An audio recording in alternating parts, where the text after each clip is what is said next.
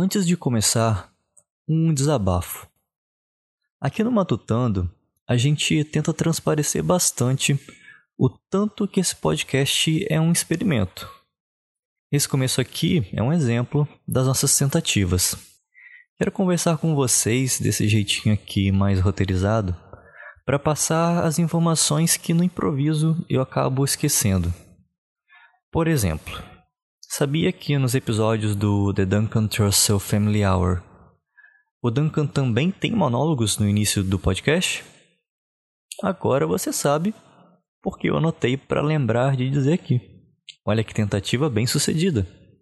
Mas tentativa é uma palavra que frequentemente vem seguida de erro.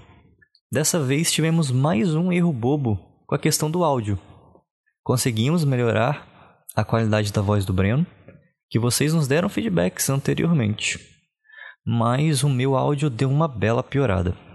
Vou pedir que suportem esse erro somente por mais dois matutando. E prometo que a partir das conversas sobre o terceiro episódio, teremos a melhor qualidade de áudio até então. Mas por hoje, minha única opção foi seguir o mantra aprendido nesse episódio e dizer ok, fine. Espero de coração que vocês consigam embarcar com a gente nesse nosso constante exercício de Let it go.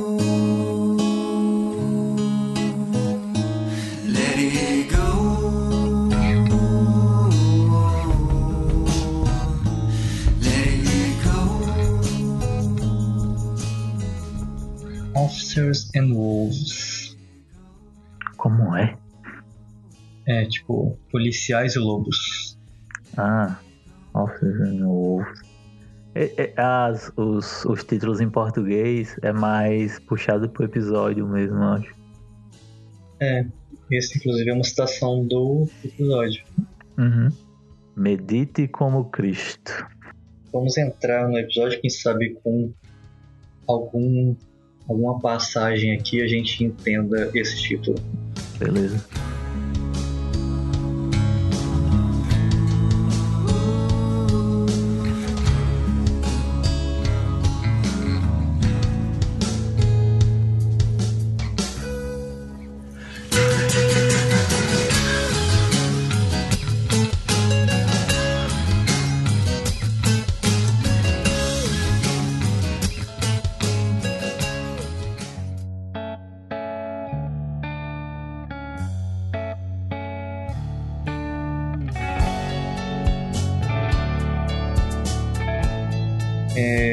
Você lê pra gente qual é a sinopse desse episódio na Netflix?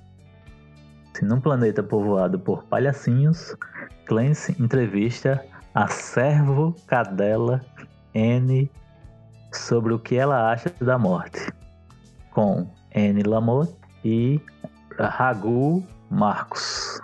O... Só uma coisa geral, antes de falar sobre o episódio em si, eu queria saber se você também teve- tem essa impressão de quando você assistiu pela primeira vez, como você, eu meio que não, perce, não prestar atenção nesse começo, né? Nesse pré é, simulação. Sempre era meio que minha mente só ficava focada na própria simulação, né? É, eu acho que é até fácil esquecer o que aconteceu ali no começo, porque é uma porcentagem tão pequena do episódio e às vezes desconexa do resto, que quando você termina, você meio que apagou da cabeça o que estava ali no começo. Uhum. Mas com ah, quando você vai somando esses pequenos pedacinhos ao longo de todos os episódios, aí é muito mais fácil você compreender Exato, um panorama geral. é. Então, realmente, na segunda assistida, você pega muito mais coisa. É Coisas que ligam muito, né? A toda temporada. Porque, tipo, era meio que. Eu acho que uma coisa que eu vou falar aqui, que a gente, no na primeira vez que assiste, a gente é muito mais Clancy, né? Uhum. E na segunda vez que assiste, a gente tem, as- tem a visão mais externa do que a do Clancy. Que, por exemplo, no começo desse episódio, começa como se fosse uma rádio, né? Dando bom dia e tal. E aí ele avisa, né? Antes que tem um pacote de emojis que tá cheio de vírus, hacks e problemas, né? Uhum. A primeira coisa que ele faz é baixar justamente esse pacote de emojis e tentar usar ele, né? Aí eu acho interessante o quanto o Clancy é meio que alheio ao mundo dele, mundo, mundo assim, tipo a realidade, né? Que ele, tipo, a realidade mesmo. E o quanto ele tipo meio que não liga para aquela parte, né? Muito interessante isso, que ele dá muita importância para conversas dentro da simulação e para as conversas fora da simulação ele meio que caga. Uhum. Pra tudo. Sim.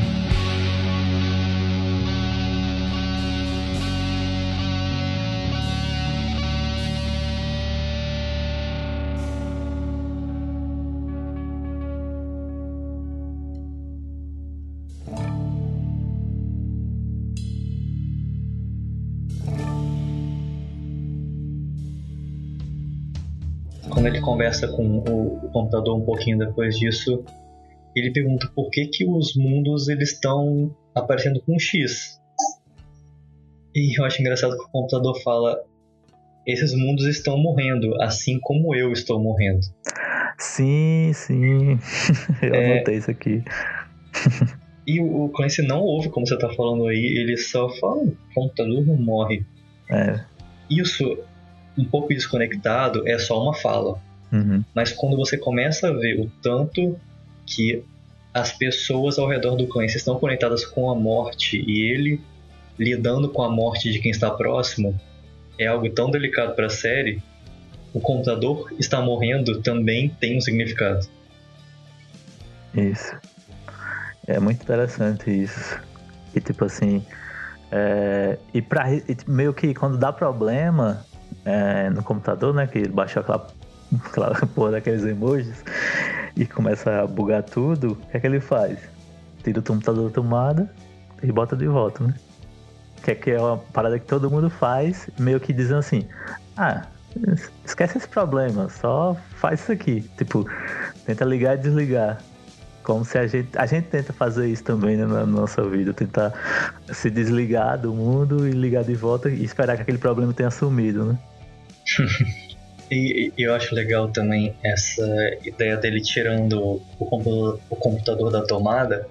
Ele meio que emula a situação de uma pessoa à beira da morte Sim. em que ela tá se desligando da realidade e às vezes ela dá um estalo e ela volta, que é o que o computador faz. Ele tá num, completamente desconectado da realidade, começa a fazer um discurso maluco e aí em- questão de segundos, com ele desligar ligar da tomada, ele volta a ser como era são, digamos, antes do, dele começar a se perder.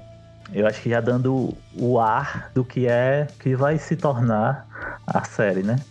Nós vamos adentrar então, e aí ele as- escolhe um planeta. Inclusive, eu quero fazer uma correção aqui. Eu, eu falei no, no outro episódio que todos se chamam Terra, e não é verdade.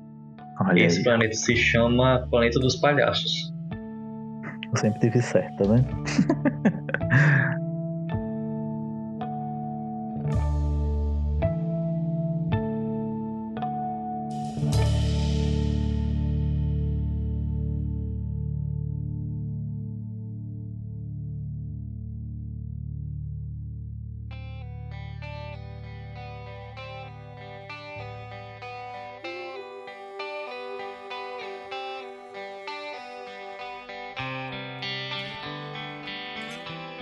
E aí ele cai de paraquedas. De. Paraquedas não, né? De guarda-chuva, meio Mary Poppins. É verdade. E aí ele começa uma narração que eu acho bem peculiar, assim. Ele. Assim, a- digo, antes- antes de falar sobre, sobre essa narração, mas é a primeira vez que ele fala sobre a irmã dele e você vê como a relação com a irmã dele é conturbada, né? Uhum. Você tem essa, essa noção de quanto o, o Clancy é, foge da realidade, não é? Mas eu acho que pra pessoa ter um, um simulador, realmente é meio que lógico você não gostar da realidade, né? Não porque você teria um simulador, né? Uhum. E até é curioso dele tá comentando isso dentro da simulação, porque isso é algo que a gente não viu antes, né? No episódio anterior, quando ele entra, ele se desconecta completamente do mundo externo. E aí as renas começam a comer os bebês, uma cena muito grotesca. Pois é, eu acho muito é, interessante realmente esse, esse discurso Discovery, né? Que é tipo assim, ele contemplando o ciclo da vida, e aí começa a discursar sobre a beleza daquilo tudo e da paz. Olha como eles são pacíficos, não sei o que. Aí, e, aí, tipo, toda essa ilusão que ele tá tentando narrar, tentando convencer ele mesmo, sei, tentando falar sobre isso, sobre toda essa ilusão que ele tá. Aí, aí vem a, a realidade e a violência sanguinolenta uhum. dos bichos massacrando aqueles bebês palhacinhos, tá ligado? Ele chega a, a inventar. Não, eles estão falando na própria língua. Olá, tudo bem? e, e é um, isso já dá um, um, primeiro contato dele justamente com a morte, né?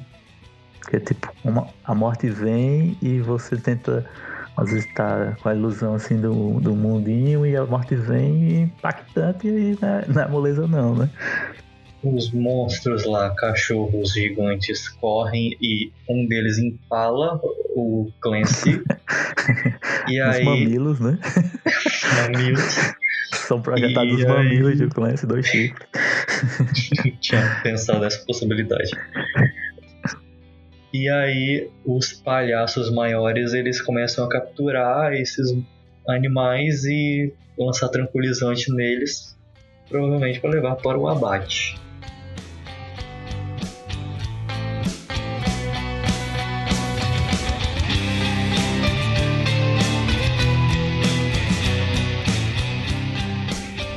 E aí ele começa a conversar com é bem difícil falar esse nome, né? daqui a pouco a gente para de falar.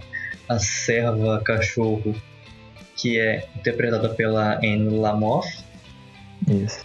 A partir daí, então, a gente começa a ter os áudios das entrevistas. Então, deixa eu só falar que a Anne Lamoth, ela é uma autora, ela escreve principalmente crônicas sobre a vida dela. E essa entrevista ela foi realizada, na verdade, do podcast do Rengo Marcos, que é o meio que o, o convidado secundário desse episódio. Hum, olha só. Um podcast chamado Mind Rolling Podcast. Mind Rolling. Rolling, rolling, rolling. Ele gravou junto, né? A Anne Lamoth e o Duncan Trussell, enquanto eles estavam participando os três de um retiro espiritual do Das, que depois vai ser citado nesse episódio ainda. Ah, sim. Nossa, aqui, tipo, aquilo foi gravado nesse retiro, foi? Sim, eles estavam num retiro desse Nossa. guru, que ele é o cara que tipo, introduziu o, o Ocidente ao, ao, pensamento filosófico oriental nas, nas religiões orientais. Uhum. Os três estavam nesse, nesse retiro e eles resolveram gravar esse podcast. O retiro, ele era sobre morte, o tema do, desse retiro. Nossa, que deve ser um retiro bem bacana. E é justamente por isso, uma das primeiras perguntas do Ragumar, como é a experiência da Anne Lamoff com, as, com a morte? Hum. Que aqui eles mudaram com a pergunta do Clancy e ela responde...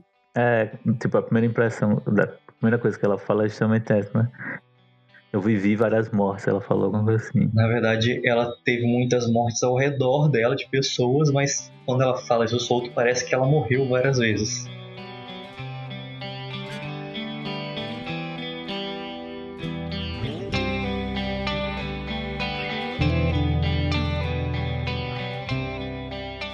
E ela fala aqui sobre muitas de como a relação com a morte muda ao longo do tempo em dois aspectos. Primeiro, do, da idade da pessoa, e ela fala que na infância, ali, pelo menos na cultura deles, é, é muito relacionado a falar de minhocas, falar de musiquinhas de, de, de, que a minhoca vai comer o corpo.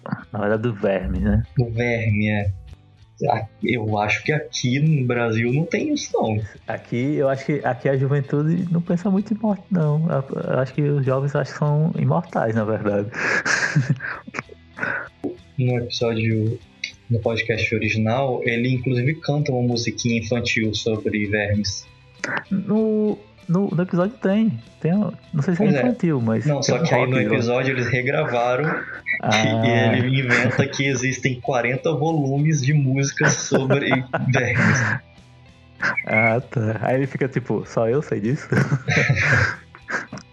Mas é muito, é muito interessante quando ela fala sobre essa questão da morte e, da... e volta naquela questão da- das várias mortes que ela teve. Ela foca muito no, eu acho que na parte do pai dela, né? Uhum, é, isso que a gente que eu ia entrar agora. Ah, tá. Que aí ela fala também uma relação temporal de gerações. Isso. Que ela fala que nos anos 50, né, que quando ela era criança, era mal educado você falar de morte. Pois é, ela visto como algo feio, né? E aí ali, quando o pai dela já estava morrendo, que era mais ou menos nos anos 70, ela fala que ele meio que chocava as pessoas conversando naturalmente sobre o câncer dele. Ele tinha uma vizinha que também tinha câncer e ele se perguntava, e aí, como é que tá seu câncer hoje? Eu acho que, que é interessante, não sei se é uma visão minha, mas eu acho que não é. Acho, que talvez não seja tão geracional assim. Eu acho que até hoje em dia me parece ser meio que falta do. Não sei se é falta de educação ou, ou algo do gênero, mas eu acho que acho, pra mim ainda me parece algo que assim, é feio falar sobre a morte, eu acho.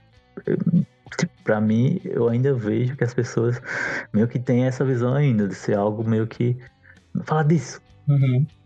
Somente se for mais localizado ainda, né?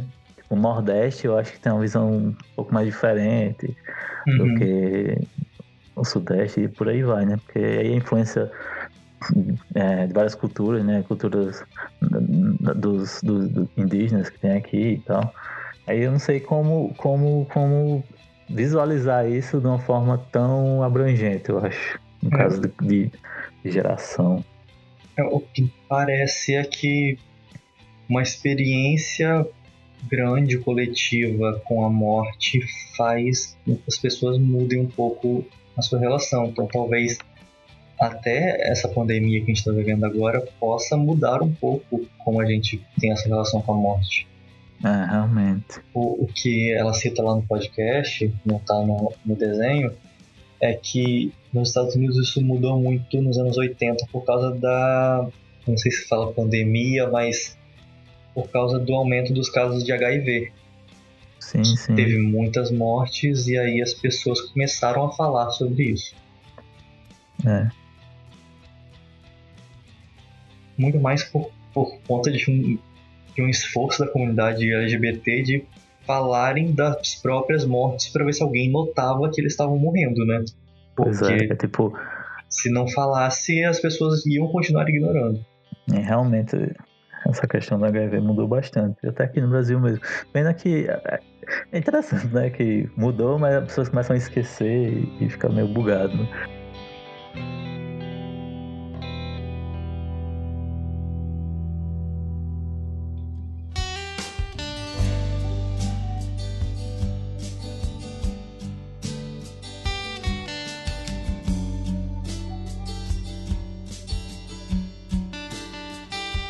Aqui eles ainda entram numa partezinha meio pessoal que eles começam a. Ela pergunta qual a idade do Duncan e eu.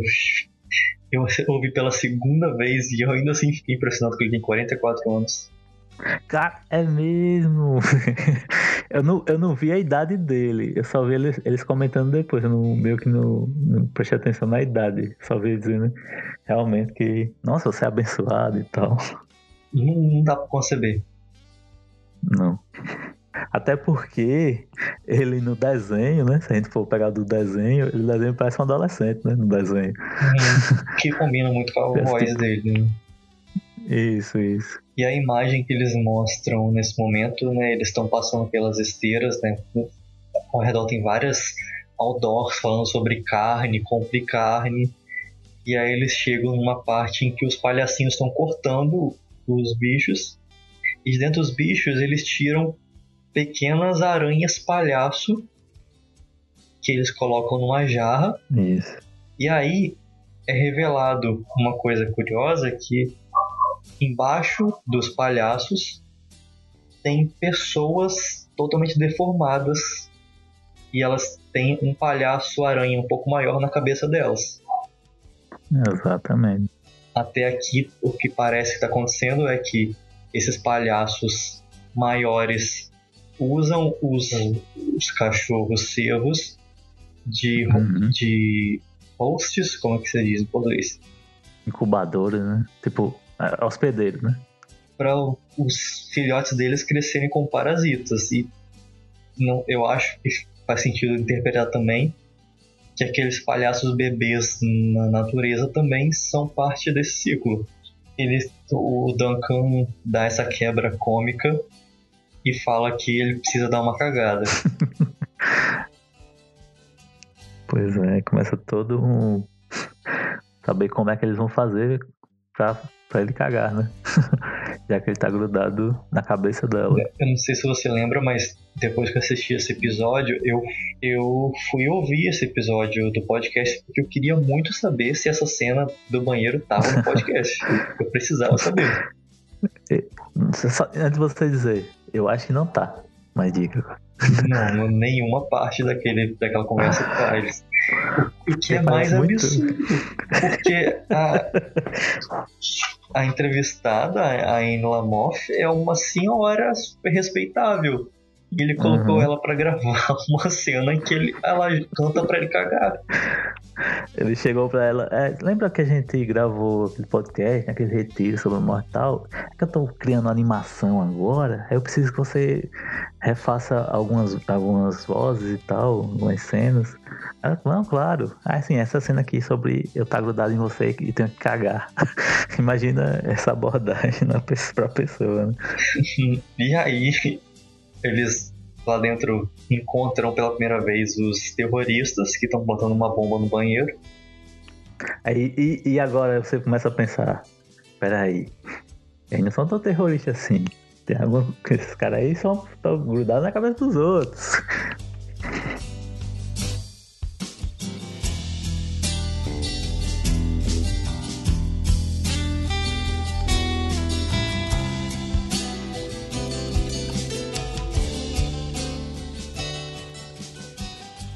E aí então eles retomam a conversa com a Anne falando que ela queria muito ter a relação que ela tem com a morte hoje na adolescência dela, porque ela acha que é, perder o medo da morte seria uma forma muito mais tranquila de viver. Ela queria Uhum. ter isso muito antes. Eu acho, eu, eu destaquei uma frase que ela falou, quando, quando eles voltam, que ela fala assim: toda verdade, justamente falando sobre a morte, que é toda verdade é um paradoxo. E eu odeio que a cultura diga que você vai superar isso. Uhum. Pra mim, ela quer dizer, tipo, aceitar a morte no sentido de ah, o tempo passa, isso aí vai passar com o tempo. Isso não é aceitar a morte, né? É, é meio que é, postergar o sofrimento e dizer que isso vai passar só de esquecer e viver a sua vida normalmente. Uhum. O peso que isso dá pra pessoa é muito cruel, porque se você não conseguir, além de você estar triste, você vai é, carregar todo esse esse peso cultural de que todo mundo fica bem menos eu, tá ligado? Sim, né? Eles vão até um pouco além de essa perspectiva de que você precisa superar a morte é meio que um esforço em vão, Uhum. porque ela, a morte sendo inevitável, ela é por si só a superação. Uhum. Não há um- uma resposta lógica para a morte, porque a morte simplesmente acontece, ela é natural. Uhum. Eles falam até que a resposta para isso não vai estar num adesivo de carro, numa frase de efeito. A resposta para você poder, como eles falam, let it go, você se libertar disso, é na morte em si, porque ela, ela simplesmente acontece e você tem que aceitar que ela acontece. É muito interessante que no, durante o episódio, enquanto eles estão falando, sempre tá vindo uma injeção Namastex, tá ligado? Uhum. Eles estão sempre aplicando essa anestesia, essa anestesia pra, justamente que é pra que anestesiar tudo, né?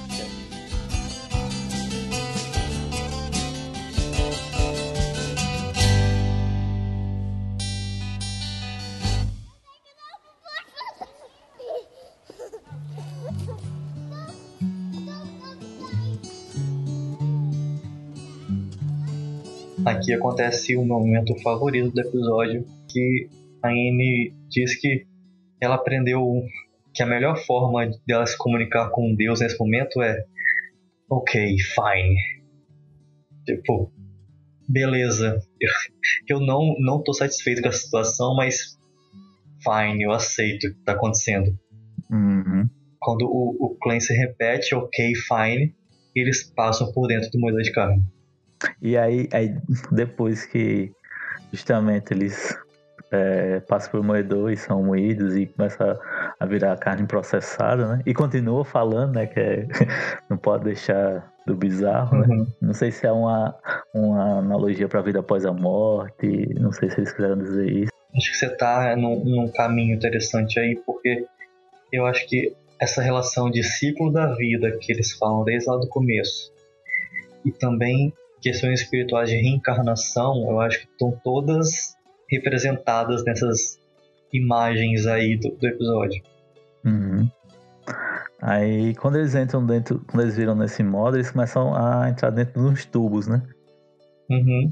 Aí eles começam a entrar num assunto também que eu, acho, que eu achei muito legal, que é uma das partes que eu mais gosto também, que é essa questão de que o Clancy comenta sobre a relação com artistas é, e principalmente comediantes, como meio que eles abominam é, qualquer processo terapêutico. Como a, a estava conversando sobre ela querer ter a relação da morte que ela tem hoje no passado, o Clancy traz essa provocação de mas eu converso com alguns comediantes e eles têm medo de mudar o estado mental deles, de se curar de, de problemas de ansiedade, porque eles acham que isso vai mudar como eles se relacionam com a arte. E aí ele pergunta: você não acha que seus livros seriam piores se você tivesse uma relação boa com a morte? É, e ela começa a expor é, vários meio que defeitos que ela tinha, né? De problemas, no caso, né? Defeitos não, problemas. Que é tipo assim, se eu não me engano, ela, ela era viciada em álcool. Ela meio que teve um período bem destrutivo, eu acho, da Uhum. vida dela. E ela fala que ela, assim como esses artistas que ele entrevista, nessa época ela tinha muito medo de parar de beber e isso tirar a criatividade dela para escrever. Tem até um- uma fala, acho que isso não tá no no episódio não, mas eu anotei aqui do podcast que eu ouvi, Uhum. Que ela fala que isso é, ela é a mentira da doença. Quando você tá com algum desse tipo de problema, de vício, de, de dependência, você mente que você precisa daquilo para ser humano. E aí volta até o que você falou um pouquinho antes, que é você mente que se você estivesse bem, você estaria errado, porque ninguém está bem. Então, se eu não tiver um vício, se eu não tiver algo completamente desviante do, no, no meu caráter, no, que me torne único de uma forma um pouco distorcida, Uhum. eu não sou normal. Se eu for feliz, eu não sou normal. Pois é.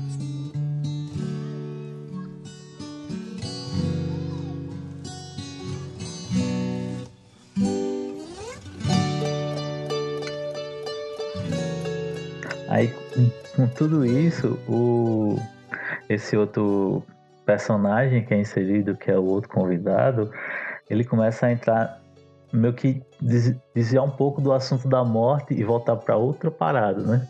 Uma parada que tem um, um pouquinho de relação com a morte, né? Que é, É, Jesus. Isso. Mas a questão de amor também e tal. O, o Clancy, ele fala que esse pensamento, né, que ela chama de a mentira da doença, ele fala que os cristãos têm a vantagem de chamar isso de satânico. Isso. Porque esse, esse auto-sabotamento, ele acha que a melhor descrição seria algo satânico. Uhum. E aí sim, o Agu Marcos, ele fala de uma experiência que ele teve no Himalaia, se eu não me engano, né? Ele disse que vai pra Índia, na verdade. Com o, o Ramdas, ele foi com, com o Ramdas no Himalaia, e aí ele não Mas sabia o ainda. Himalaia o tá que- ligado que é, que é Índia com Tibete, né? é aquele vídeo ali. que ele ainda não sabia o que, que era meditar, ele só pensava em mantra. Isso. E aí o, a primeira lição que ele tem lá é medite como Cristo. Eu achei muito interessante isso, que ele vai falar com, com o guru e tal, perguntar como é que ele tem que meditar. E ele acha que vai ter essa visão é, hindu, que vai ter alguma coisa relacionada a Buda e tal. E o cara fala justamente isso: meditar como Jesus quando foi pregado na cruz. Abriu bastante minha visão em relação a. As religiões não estão aqui para competir. Se existe um- uma boa uma boa forma de expressar Deus na religião cristã, para eles, ótimo.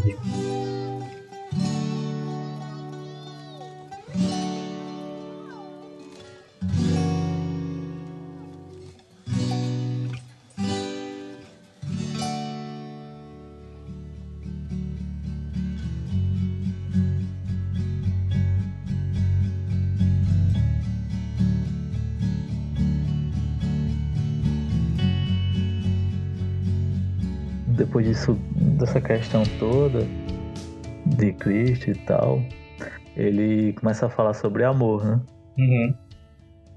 que, por exemplo, é, ele começa a falar tipo, a, a diferença do amor ocidental, que é esse amor romântico e tal, que eu diria até que meio que é meio possessivo, né? Eu acho o amor ocidental, esse amor romantizado em filme e tal, eu acho muito possessivo. Que é meio que. Que ele, que ele fala assim, que o, que, que o amor é tal, por exemplo, tibetano, que ele fala, né? Que é um reflexo do amor visão oriental, que é tipo, o amor é você querer ver outra pessoa feliz. É generosidade. E muitas vezes eu acho que aqui a gente carrega muito o amor como se assim, eu quero ser feliz. Eu, eu, eu. tá ligado? Hum, sim, apesar deles não falarem, mas dá para inferir isso Isso. de que, em contraste, o amor ocidental seria um amor egoísta. Pois é. Inclusive, eu anotei aqui que nessa parte tem. Passando atrás deles uma pichação dos terroristas que é eles são parasitas. Ah, eu não tinha visto, mas eu tinha notado aqui. E aí que eles fecham essa parte da conversa e começa a avançar um pouquinho o plot da animação mesmo. Que eles É. chegam lá na, naquela figura do pensador, né? A carne de todos esses personagens. Inclusive um aleatório chamado Babuá, que surgiu do nada. E nem no podcast tá. Ele é interpretado por uma pessoa que não se chama Babuá. Não sei de onde tiraram isso. Tem uma menina também que começa a falar do nada. né? Então, essa é a Babuá. Ah, sim. eu pensei que era um cara que você tava falando. Babu é um cara, tá ligado? Mas enfim, aí tá é, todos esses personagens misturados ali na carne e entra no, na figura do pensador, que é meio que um ídolo. E aí essa, esse é o momento que explode a tensão do episódio, que os terroristas começam o, ataque deles e, com, e começa a briga generalizada. O, Isso. o monstro de carne se liberta e vira um, um ataque com Titan. e acontece uma cena de anime muito irada do terrorista com uma espada lutando contra os, os palhaços, enquanto toca uma música de rock no fundo sobre vermes. Exatamente. Que ele fala que a morte faz de nós uma refeição. Isso. Aí, para fechar o episódio, eles voltam a conversar E a, a Anne, ela conta uma história de uma garotinha que um dia ela estava passando com a família dela por uma situação de tensão e a mãe fala: Minha filha, não se preocupe, Jesus está aqui com você. E aí a menina responde: Mas eu preciso de alguém com pele. Que é engraçado que aqui eles colocam na, na boca daquela menina que passou ao longo do episódio inteiro essa conversa. E ela ganhou outro significado, porque ela tava brincando com um boneco de carne sem pele durante todo o episódio. É muito foda. Aí eu não lembro se o que acontece tipo, quando explode, tá ligado? Continua exaltando como Cristo seria um exemplo perfeito disso, porque ele teve uma morte extremamente humana e que ele, dentro do, da crença cristã, poderia escolher não sofrer, porque ele é Deus. Mas ele teve uma morte humana que se assemelharia, segundo ela, a um parto. Que essa para mim é, é uma analogia perfeita para a crucificação. Verdade. Que é um sofrimento que só é aceitável por causa do amor que está sendo é, gerado daquele sofrimento. Aí mostra é, a contradição justamente do que está acontecendo, falando justamente disso, né? Que a dor que liberta, né? E eleva. E justamente os palhaços parasitas, eles estão, como eles estão industrializando a morte e tipo a carne, a produção de carne, eles estão sempre anestesiando eles, né? Justamente para eles não sentirem dor. Uhum. Ou seja, aquela morte ali, ela não vai levar eles. Ela só está servindo para o consumo mesmo.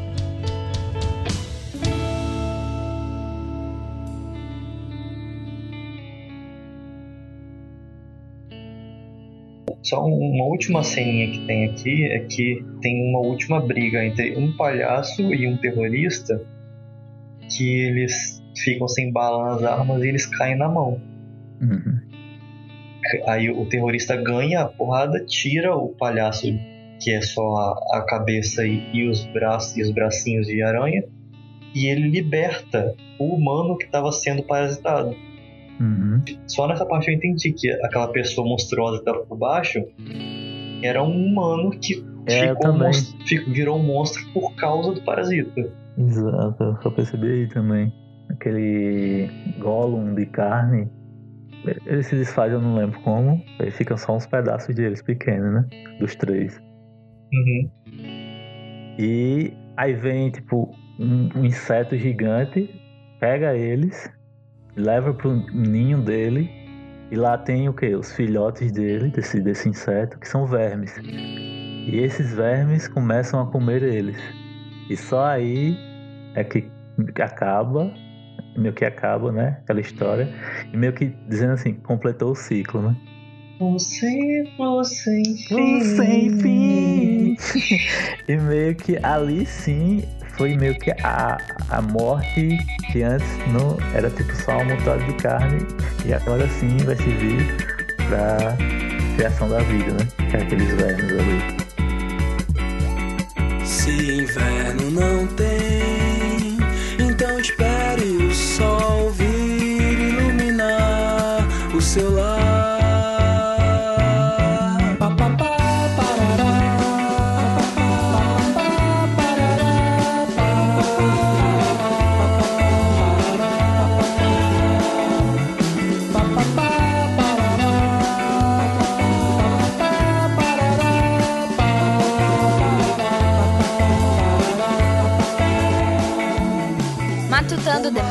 Gospel é apresentado por Breno Ramon e Gabriel Pinheiro. Produzido e editado por Gabriel Pinheiro. Músicas da trilha sonora distribuídas por Creative Commons. Música instrumental por Andy G. Cohen. Música dos créditos por Mombojó.